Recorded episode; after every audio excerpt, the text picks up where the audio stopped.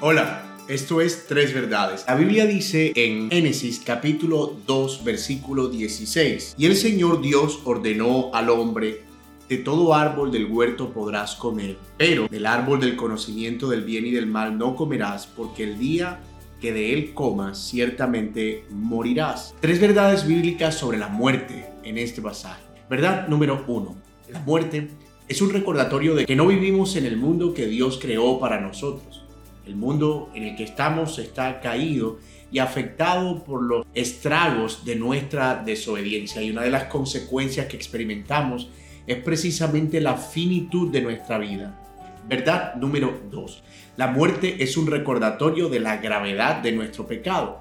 Es tan serio desobedecer a Dios e ir en contra de su ley que lo único que puede resolverlo es pagar con nuestra propia vida.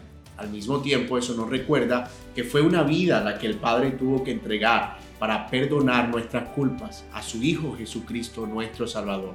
Y verdad número 3, la muerte es también un recordatorio de nuestra esperanza. Si bien no vivimos en el mundo en el que quisiéramos vivir, anhelamos el día en el que esta muerte ya no sea más y podamos entrar a la vida eterna, una que Él ha preparado para aquellos que creen y confían en su nombre. Gloria a Dios, incluso por algo tan doloroso como la muerte.